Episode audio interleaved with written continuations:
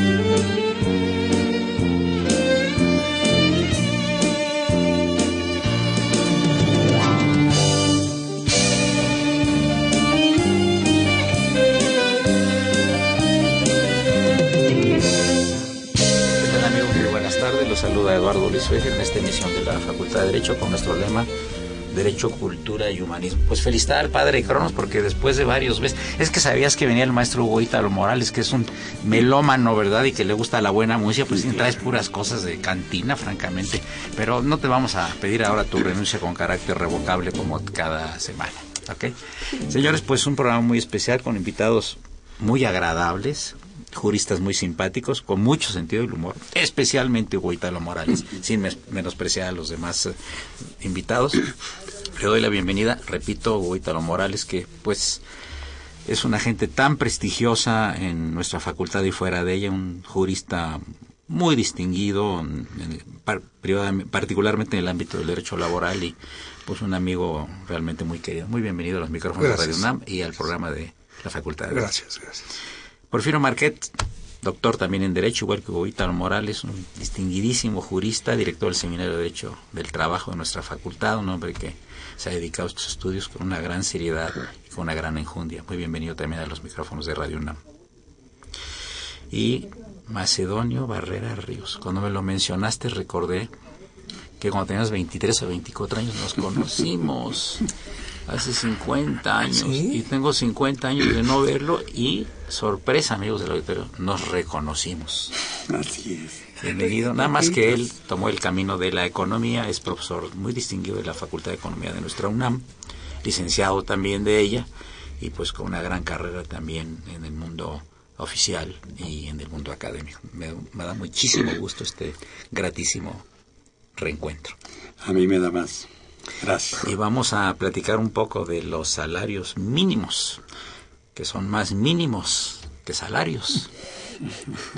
Se hablaba hace muchos años de, del famoso salario justo, ¿no? Que venía de, del cristianismo, etcétera, ¿no? Toda la cuestión de la equidad y demás, pero siempre cuando se habla de salario, siempre todos estamos peleados, y tal vez nunca nos alcanza. ¿Cómo ves tú ¿Cuándo le alcanzará a alguien el salario? ¿Será eso privativo de los países de primer mundo, llamados así?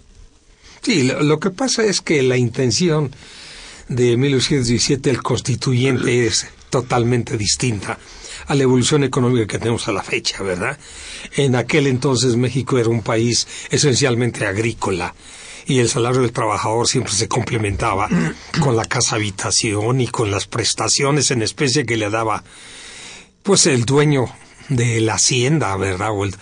y con posterioridad ya cuando se trata del obrero industrial que exclusivamente vive de su salario, pues eh, cambian totalmente las condiciones porque en la ciudad necesitamos transportación, pago de impuestos, eh, pago de vestido, etcétera. En cambio, en el sector agrícola esas necesidades disminuyen sensiblemente entonces no es tan indispensable la suma en efectivo como la prestación complementaria, ¿verdad? Entonces el legislador pensó en otra cosa. Durante largo tiempo el salario que se fijó en México, pues medio alcanzaba para las necesidades fundamentales. Pero no obstante que existían los conceptos económicos, no hablábamos de inflación, ni de política internacional. No la conocíamos. No la conocíamos. ni de gasto anual, ni de, de esos conceptos. Pero, si recordamos cuando nos dicen, es que con López Portillo alcanzaba todo. Pues, pues sí, pues México tenía un 7%, ¿verdad?, de superávit. Y en este momento andamos bastante bajos del superávit. Entonces nosotros consideramos únicamente la situación del gobierno y decimos, con este presidente sí alcanzaba y con este no lo alcanzaba. No, no es el presidente, es la situación económica del país. Y ahora la mundial, porque estamos interconectados, ¿verdad? Totalmente. Definitivamente. Oye, eh, Macedonio, tú como economista, eh, en perspectiva histórica, ¿cómo ves el cambio de nuestro país, que era un país, como decía Hugo Italo Morales, eminentemente agrícola, a entrar a la industrialización? Esto causó indudablemente muchísimos problemas. Había un americano que hizo una prospectiva en los años 30 diciendo que a México no le convenía industrializarse, sino que tendría que seguir siendo un, granero muy importante. ¿Cómo ves esta, esta, esta, ¿Le hizo bien al país esto? Esto que metió el CEO alemán en su gestión de 46 a 52, ya posterior a la Segunda Guerra Mundial ayudó al país en algo? ¿O hubiera sido mejor que se quedara como un país agrícola? No, yo creo que no. Eh, la industrialización, inclusive, si nosotros leemos a las personas que escribieron sobre cuestiones de industrialización, siempre vamos a encontrar toda una reticencia a aceptar que los países en desarrollo se industrializaran. Inclusive eh, pues aquí me recuerdo dos temas que yo siempre toco en clase. El, el, tema correspondiente a los autores clásicos, economistas clásicos, que señalaban que precisamente el, los países no tenían por qué industrializarse. Inclusive los neoclásicos dijeron, los países no tienen por qué industrializarse porque cada uno de los países recibió cierto tipo de características. Me imagino eh, que pensaban en que alguien había repartido las características entre los países. Dice, hay países que tienen en forma abundante materias primas, hay países que tienen en forma abundante trabajo y hay países que tienen capital y tienen sobre todo tecnología. ¿Para qué los países en desarrollo tienen que industrializarse? Esto que se lo dejen a los países que tienen capital, que tienen tecnología y que los países en desarrollo, pues, que exploten sus materias primas con el objeto de hacerlas llegar a los países industrializados que con los requerimientos que ellos tengan de sus productos industriales. Todo esto surgió, inclusive teóricamente, eh, se mantuvo las tesis en el sentido de que la industrialización era realmente algo propio de los países más desarrollados, hasta que la crisis de 29 pues vino a traer toda una forma de pensar totalmente diferente. Los países en desarrollo tienen también que industrializarse. Inclusive Keynes, que es eh, un neoclásico que inclusive eh, sea, sin alejarse de la teoría neoclásica, hace aseveraciones muy interesantes en cuanto a que da un papel al Estado, en el sentido de que debe intervenir en la economía. Yo creo que ya no les quedaba otra, sino eh, como hace poco que la crisis de los 80, pues el Estado es el que tuvo que intervenir en la economía con el objeto de que los países pudieran eh, salir de esa crisis que todavía inclusive no salimos. Eh, Porfirio, se ha dicho que lo del llamado salario mínimo es un espejismo porque no mucha gente gana el salario mínimo, sino eh, oficialmente cierta cantidad, pero eh, muchas empresas pues no pagan el salario mínimo y es imposible obviamente vivir el salario mínimo. ¿Cuál es tu perspectiva histórica de este tema? Bueno, ya como lo señalaba acertadamente el doctor Morales, eh, ha habido una evolución entre la teoría y la práctica en torno del salario en general y del salario mínimo en particular. Sin embargo, en los orígenes del salario mínimo, efectivamente el Congreso Constituyente, que tenía eh, un carácter idealista y que además en relación a los derechos sociales estaba particularmente preocupado por establecer derechos y asegurar mínimos de protección para la clase trabajadora y para la clase campesina también, pero en este caso para la clase trabajadora, uno de los grandes pilares fue, precisamente incorporar al artículo 123 el concepto y los caracteres del salario mínimo, entendiéndolo como un piso mínimo de protección legal eh, económico, que después la legislación con mucha claridad define como la retribución menor que cualquier patrón debe pagar a cualquier trabajador, agregando otros elementos bien importantes en efectivo por una jornada de trabajo. Entonces, efectivamente, sobre ese piso mínimo de protección, eh, las partes pueden convenir un salario superior. No obstante, aun cuando aparentemente existe la idea de que en la actualidad el salario mínimo es únicamente un indicador, eh, sí se tiene eh, identificado un volumen importante de trabajadores que siguen percibiendo salario mínimo e incluso están identificados en base a encuestas, no en base únicamente a rumores, eh, un segmento de personas que siguen percibiendo salarios por debajo de ese mínimo de protección legal, lo cual, bueno, pues puede ser eh, ya colindante con situaciones de eh, subsistencia que no corresponden a la atención de una necesidad normal, sino de una mera sobrevivencia. De ahí que muchas veces este juego de palabras donde dice que no es lo mismo eh, vivir para trabajar que trabajar para vivir y bajo esa aparente diferencia de conceptos, pues está una parte medular de la visión filosófica del concepto del salario. Sí, todo esto es muy... Amigos del auditorio, les recordamos los teléfonos aquí en cabina. Son del 55 36 89 89, repito, 55 36 89 89 y la sin costo 01800 50 52 688. Pero Hugo lo tenemos dos minutos más para el primer corte musical con el que nos está amenazando el padre de Cronos. Eh, las películas mexicanas de Cantinflas, por ejemplo, de Sara García, de todos ellos, de los Soler, etcétera, reflejaban un México de pobreza, no de miseria, cuando menos en, en capital y en la provincia. Eh, digo, las películas son reflejo también de lo que pasa en la realidad. ¿Te acuerdas que, que los de, las, las, vecindades eran modestas, pero tenían su radio, tenían su comedorcito, tenían su sala, tenían... Y ahora mucha gente no tiene nada de esto.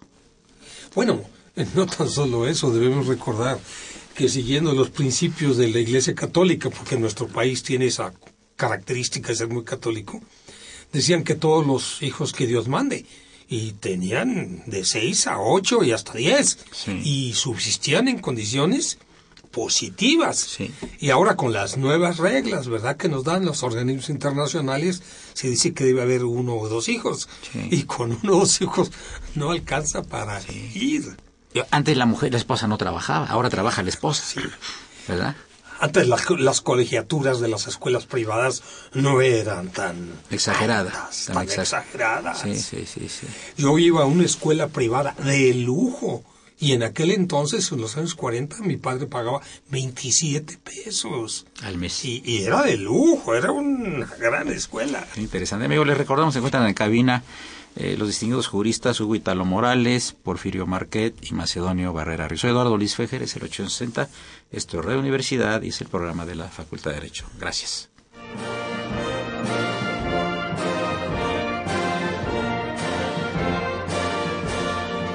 Su opinión es importante. Comuníquese. Nuestro número 5536 8989. Del Interior de la República 01800 50 52 688.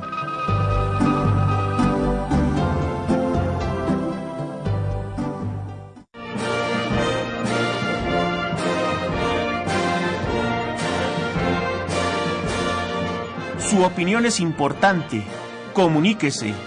Nuestro número 5536 8989. Del interior de la República 01800 5052 688.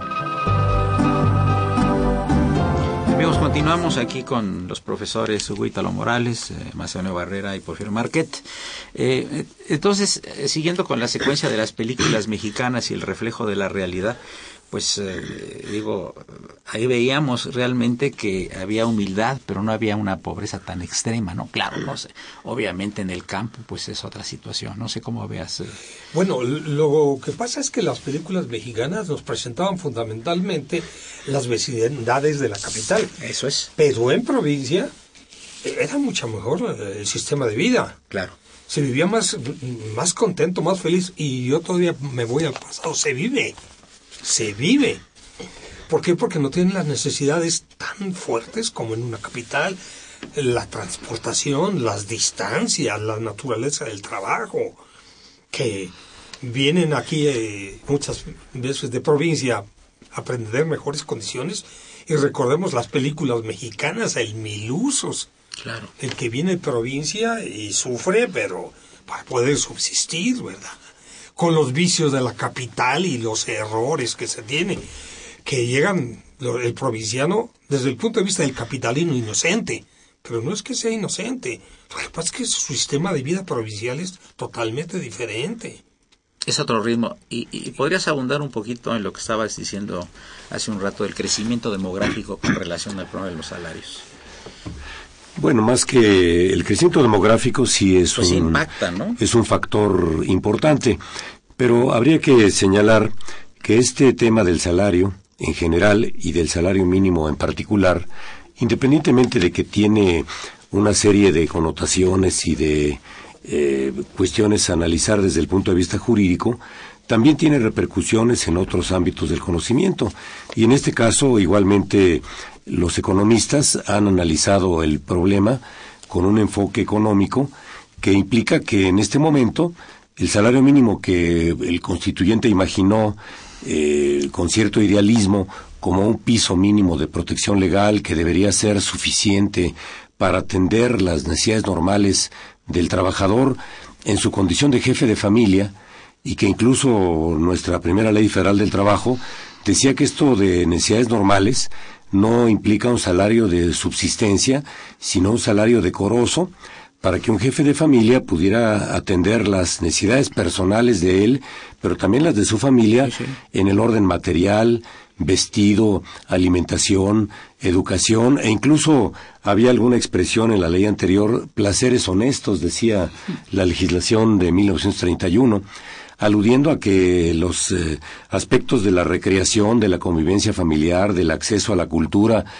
que tiene un costo actualmente todavía mayor, debería formar parte del presupuesto de un trabajador cualquiera y que ese trabajador cualquiera, dicho con todo respeto, eh, con un salario mínimo debería alcanzarle para poder solventar todos estos gastos.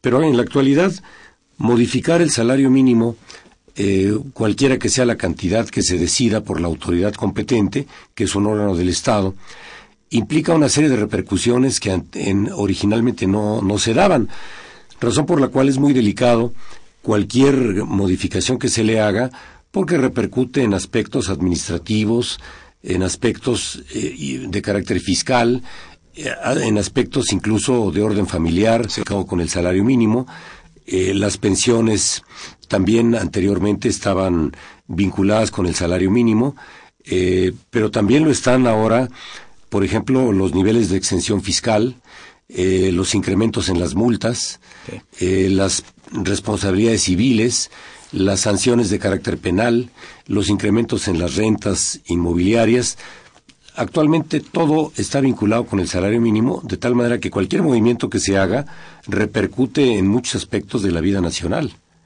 razón por la cual pues es muy delicado tomar decisiones. Y en, en derecho comparado, en otros países, eh, ¿cómo se ha solventado esta situación, Macedonio? Bueno, y actualmente Digamos, estamos... de países de Latinoamérica, porque parece que pa- tenemos un padecimiento general, ¿verdad?, en Latinoamérica de, de estos problemas, ¿no? Actualmente está de mucha de mucha importancia el plantear cómo podemos tener un salario mínimo más alto. Eh, parece mentira, en- hay una Comisión Nacional de Salarios Mínimos donde participan empresarios, trabajadores y gobierno. Y allí eh, hay un, análisis de cómo aumentar los salarios mínimos. Alguien pensaría, este, los empresarios no quieren aumentar los salarios mínimos, pero se llevaría eh, una sorpresa al ver que precisamente muchas veces los trabajadores eh, mantienen su petición de aumento en forma baja. ¿Por qué?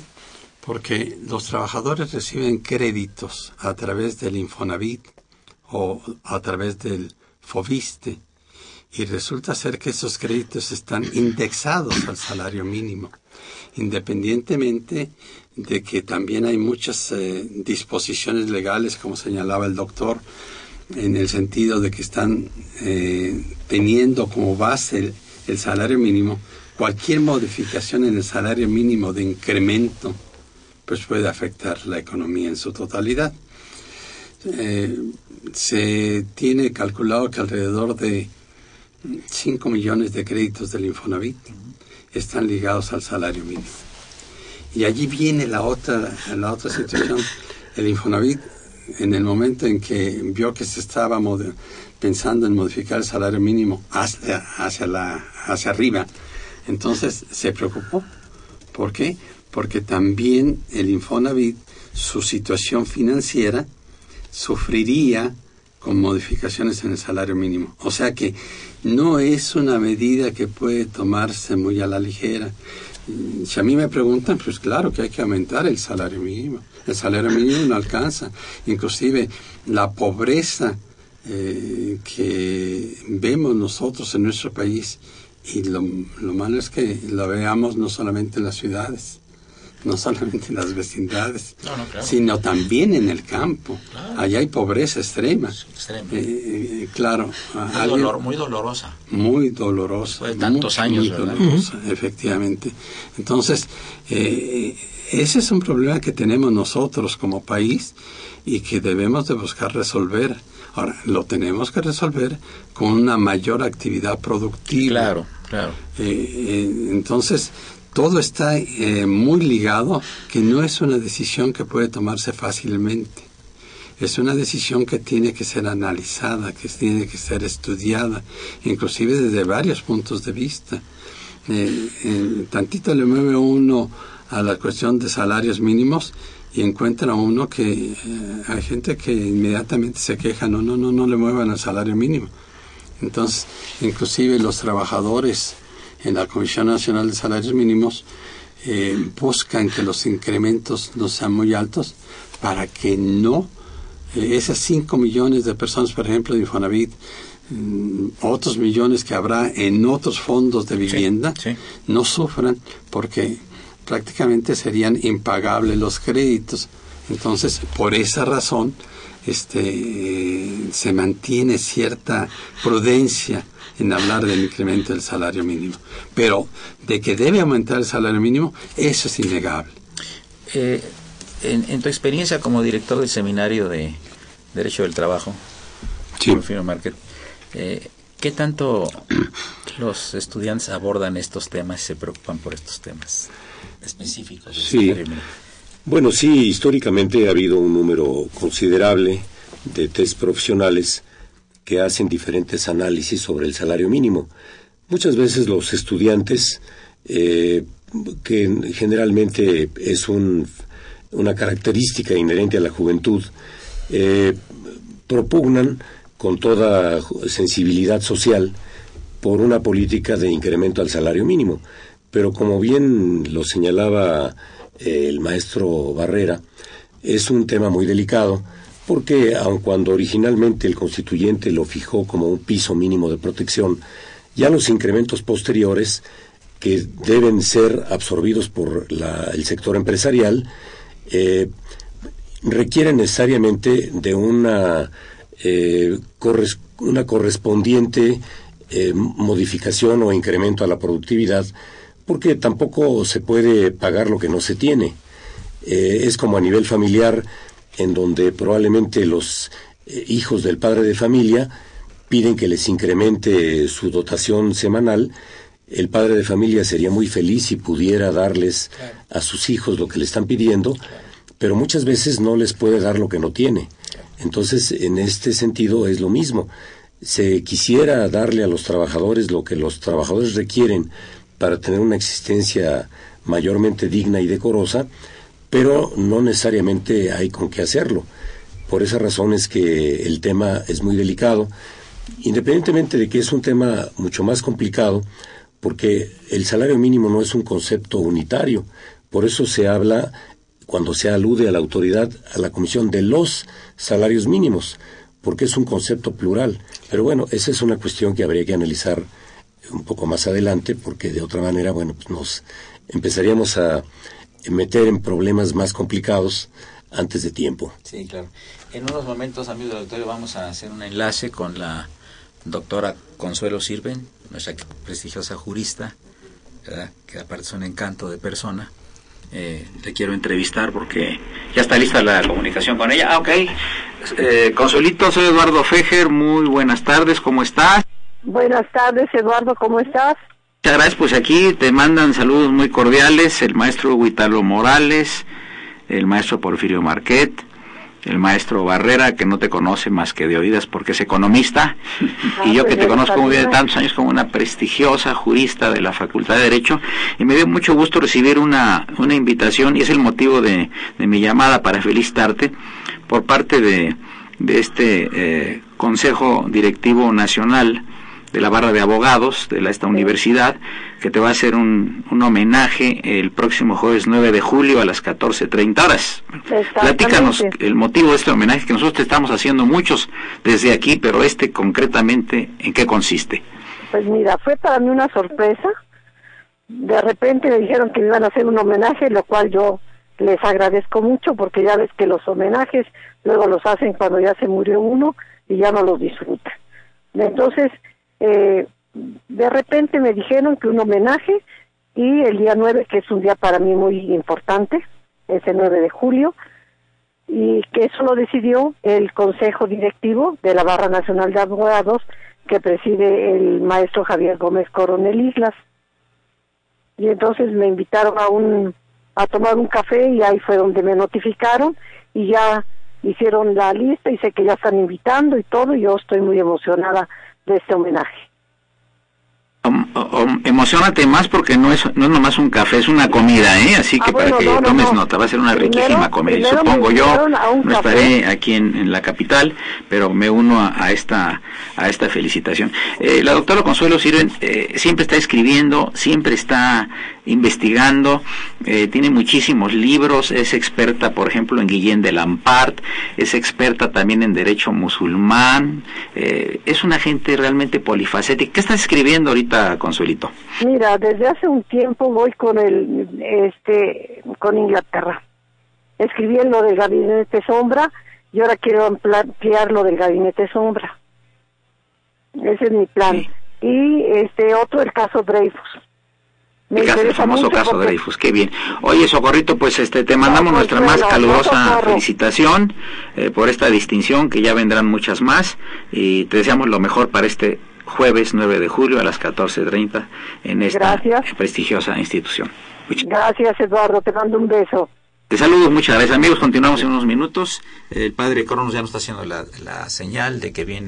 muy buena música. Eso espero porque tengo ya lista tu renuncia con carácter revocable como todos los lunes.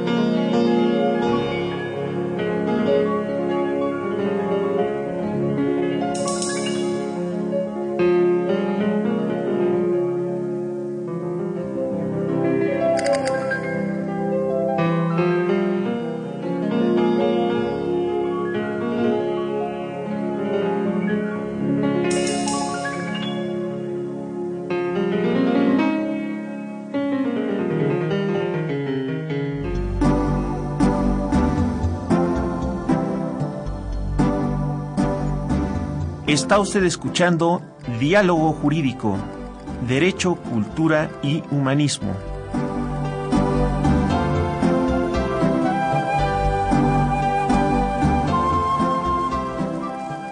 A través del 860 de AM. El alma mater del cuadrante.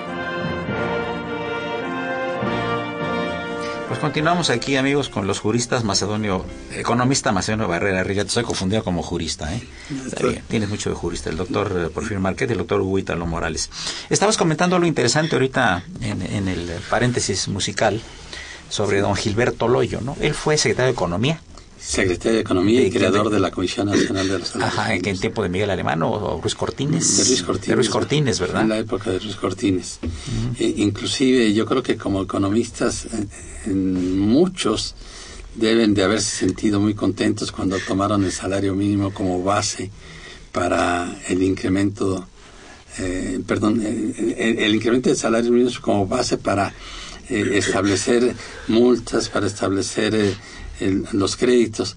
Y ahora yo creo que muchos no saben cómo salirse del salario mínimo. Era un referente, ¿verdad? Era un referente, porque eh, el salario mínimo inclusive eh, como consecuencia de, de que se le tomó como, como base, tendió a, a- a mantenerse y, a buscar no incrementarse para no afectar otro tipo de actividades. Inclusive anteriormente, eh, yo creo que en la época que señaló el maestro Ítalo, eh, sí había incrementos del, del salario mínimo, pero los mismos trabajadores empezaron a ver que les incrementaban el salario mínimo y posteriormente venían los incrementos de los precios.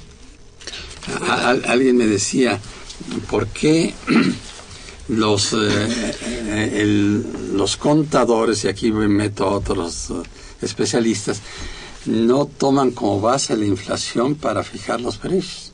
Pues porque los contadores ven que eso del incremento del salario, eh, perdón, del incremento de la inflación, pues es medio ficticio. Lo que sí ven muy real es que se incrementó el salario, inmediatamente incrementan los precios. Y ahora queremos que se desliguen un poco de esa situación. Bueno, vamos a pasar unas llamadas del auditorio para que las medite y las conteste nuestro auditorio. Eh, de Tlanepantla llamó don Aurelio García que dice, felicita al programa y que dice que no ponemos temas de importancia, pero que ahora sí estamos hablando del salario mínimo. Qué bueno que le esté gustando este programa, don Aurelio, gracias por escucharnos. Discrepa un poco de los panelistas que no hablan de la realidad. A ver, Huítalo, no hablas de la realidad. No, con su transformación al sistema industrial. Está integrado por mini y pequeñas empresas. Entonces vamos a dar ejemplos. La señora que vende jugos en la esquina, el señor que vende tortas a la salida de las oficinas, la sastrería, el taller mecánico.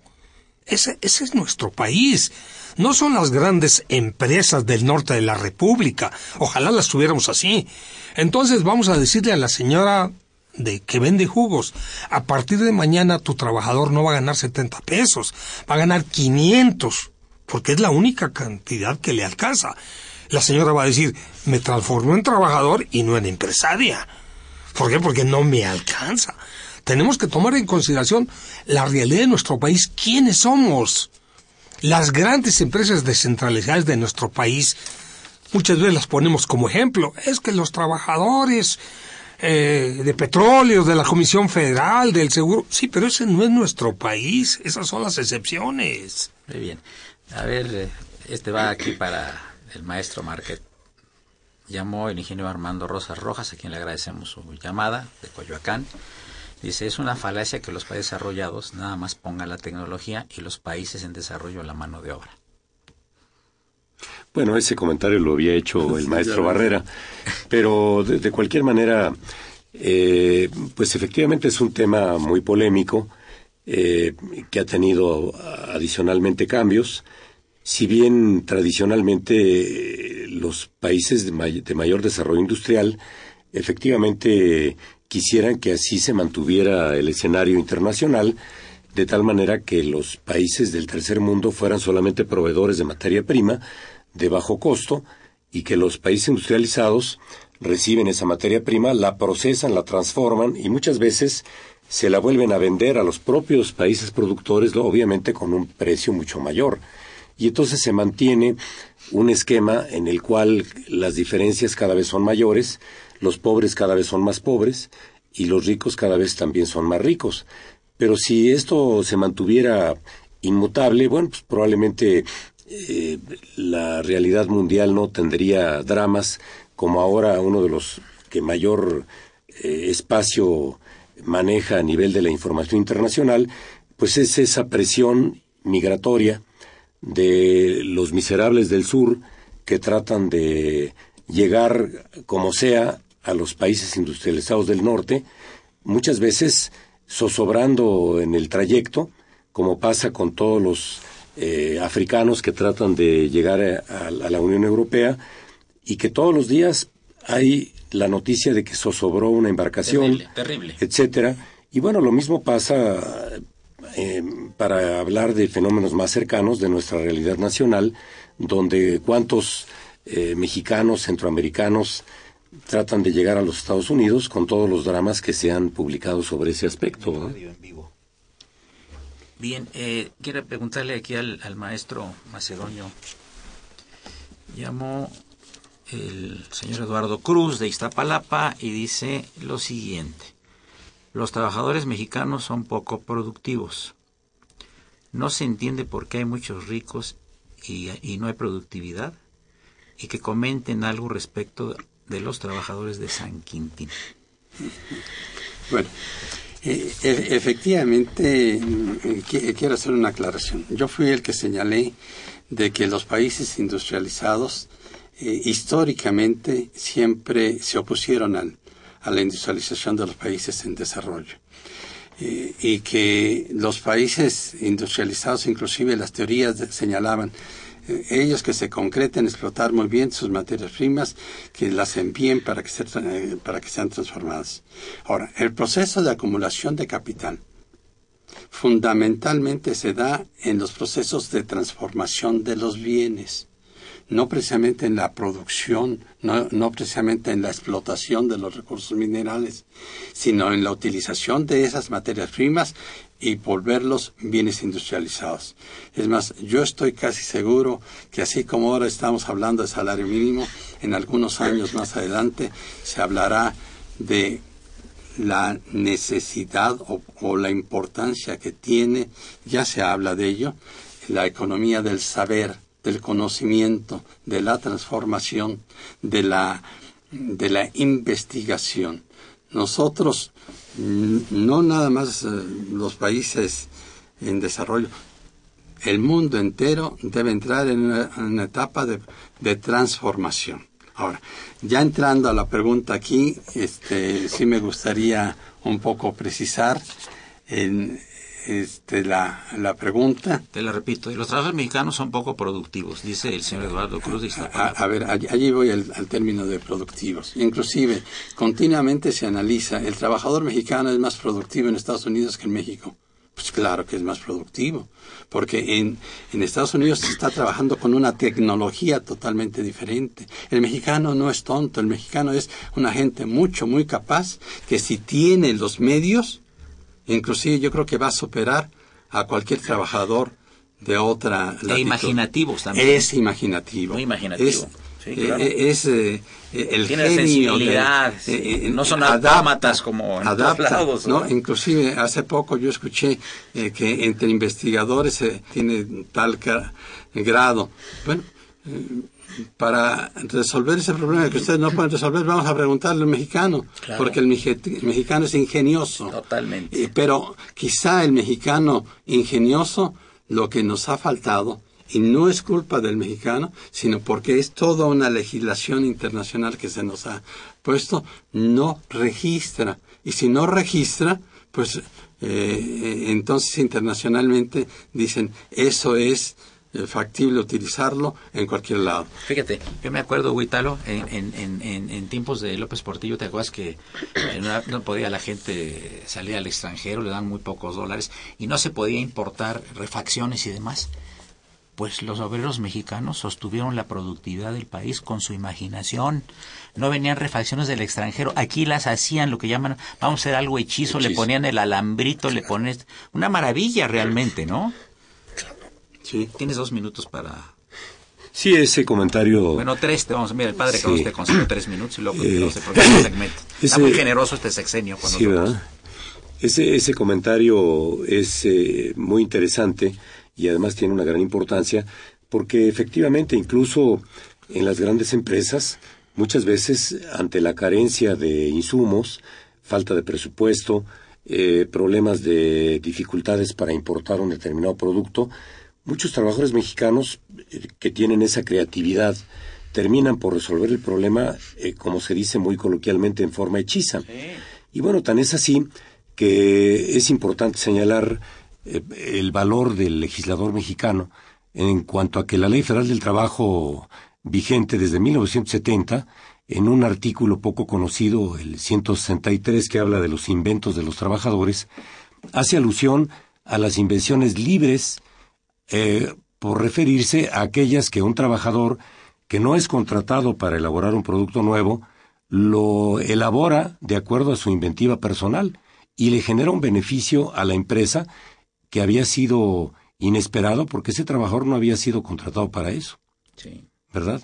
Entonces, bueno, esto es un reflejo de cómo el legislador captó que en la realidad mexicana los trabajadores mexicanos tenían la capacidad de improvisación efectivamente para poder a veces elaborar un producto nuevo sin haber sido contratados para ello y sin tener la tecnología que los apoyara. Sí, el pueblo mexicano, aparte de generoso, es ingenioso, Exactamente. ¿verdad? Y, y si se le dan las condiciones, sale adelante y sale muy bien. Vamos a hacer un paréntesis musical a cargo aquí del padre Cronos, que nos trajo, es que sabía que venía el maestro Hugo Ítalo. El maestro Hugo Ítalo es, es sumamente exigente en cuestión musical, entonces ya estaba, ya estaba temblando. Parece que te estás, estás aprobando por el día de hoy eh, tu presencia aquí en materia musical. Continuamos unos momentos.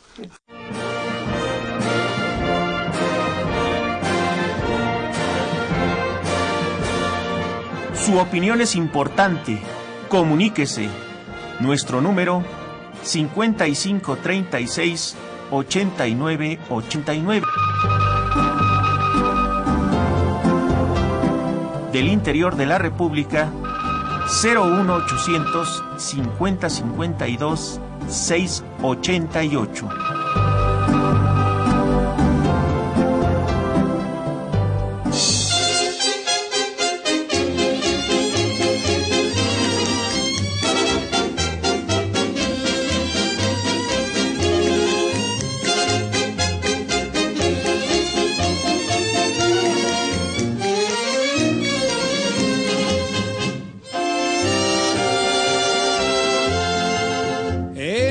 España, bendita tierra, donde puso su trono el amor, solo en ella el beso encierra armonía, sentido y valor. La española cuando besa es que veo esa de verdad y a ninguna le interesa besar por frivolidad. El beso, el beso, el beso, el beso, en España lo lleva la hembra muy dentro del alma. Le puede usted besar en la mano o puede darle un beso de hermano. Así la besará cuando quiera, pero un beso de amor no se lo dan a cualquiera. Es más noble, yo le aseguro, ha de causar la mayor emoción ese beso sincero y puro que va envuelto en una ilusión. La española cuando Maestro besa- Cronos, hiciste la más grande felicidad del maestro Hugo Ítalo Morales poniendo los churumbeles de España, a cuya cabeza estaba Juan Legido, así que no sabes, la sonrisa ni con cirugía plástica se la vamos a poder quitar. ibas a hablar algo de San Quintín para comenzar la, la Sí. Por favor, Huítalo. Estaba preguntando el auditorio que qué opinamos de San Quintín. Eh, Desafortunadamente el problema de San Quintín no es un problema singular, es un problema nacional y es un problema mundial. O sea, en todas las grandes siembras o haciendas donde se lleva a los trabajadores migrantes de uno a otro lugar, el trabajador va con su esposa y su familia. Y al llevar a su esposa y su familia, el menor de edad no recibe educación. Y al no recibir educación, el padre le dice, pues colabora conmigo.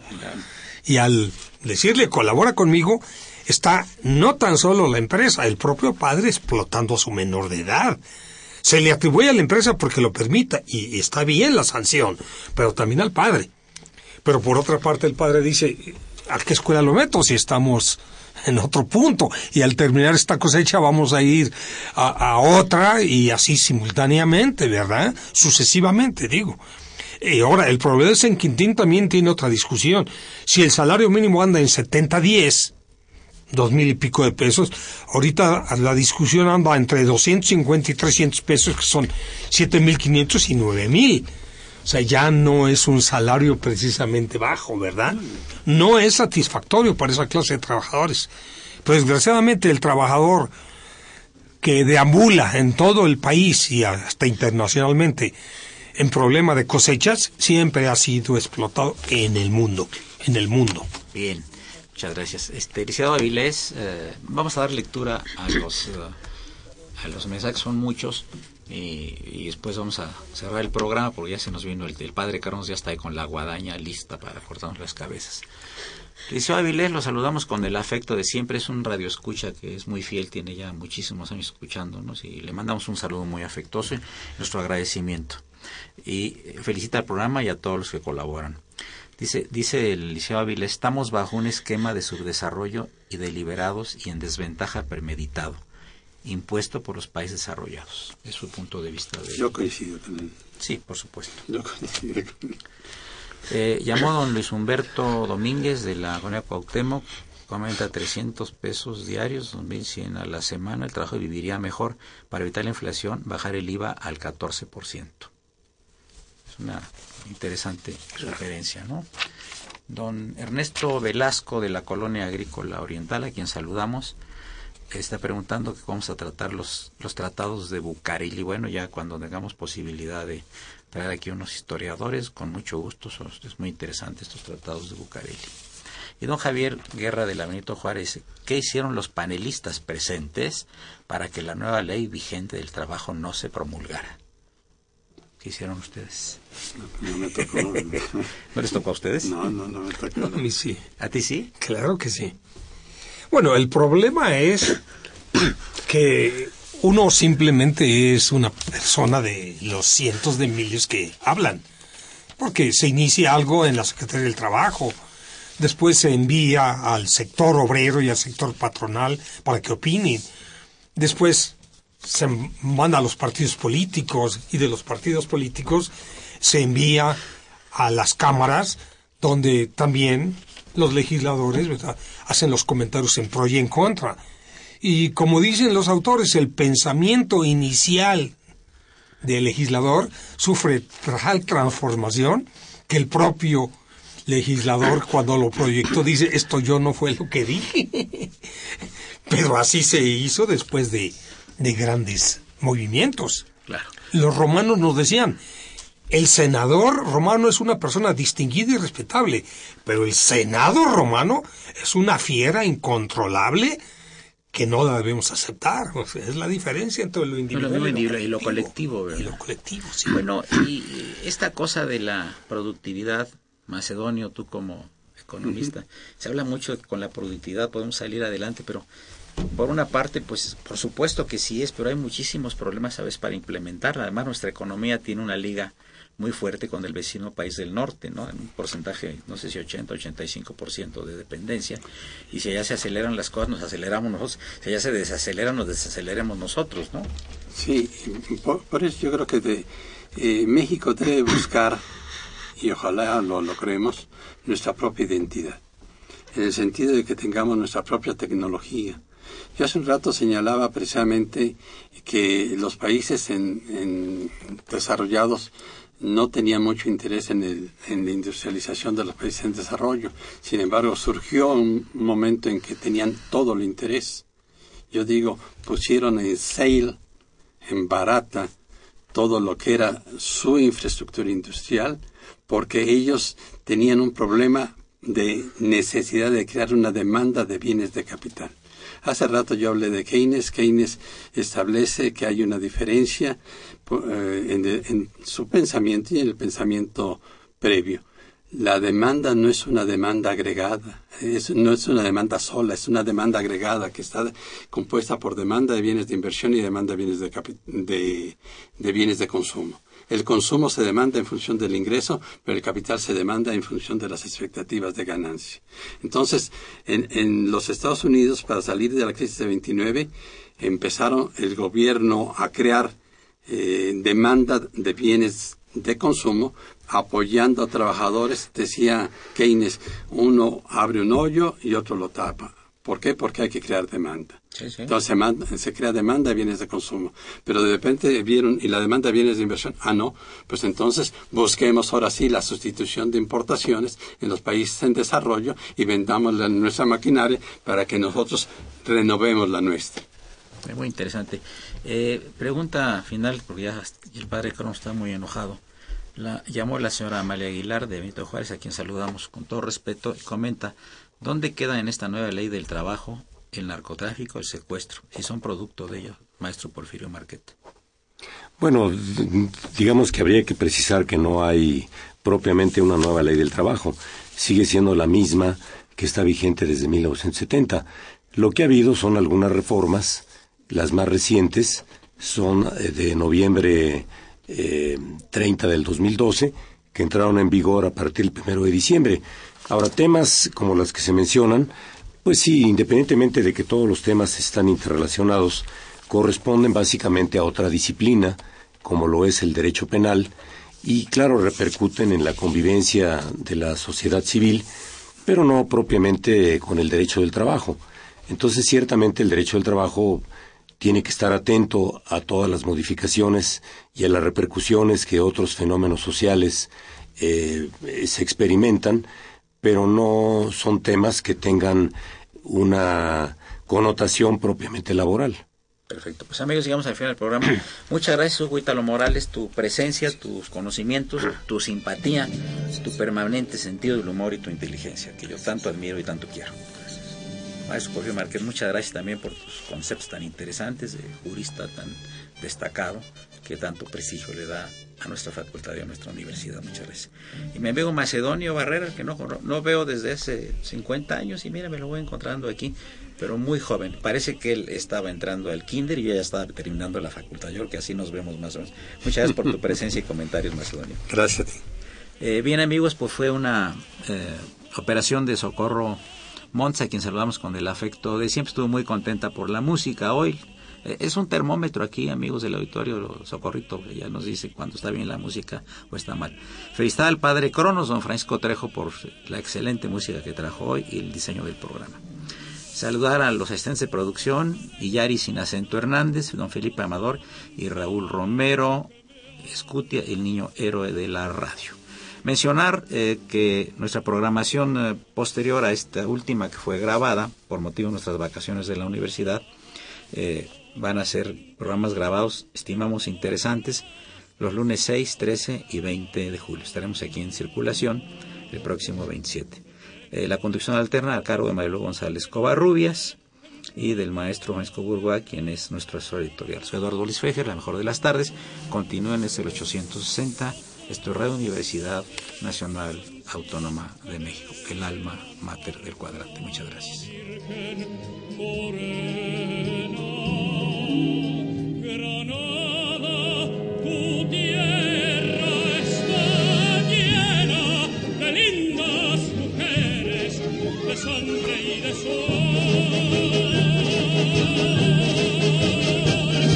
Mi cantar, flor de melancolía,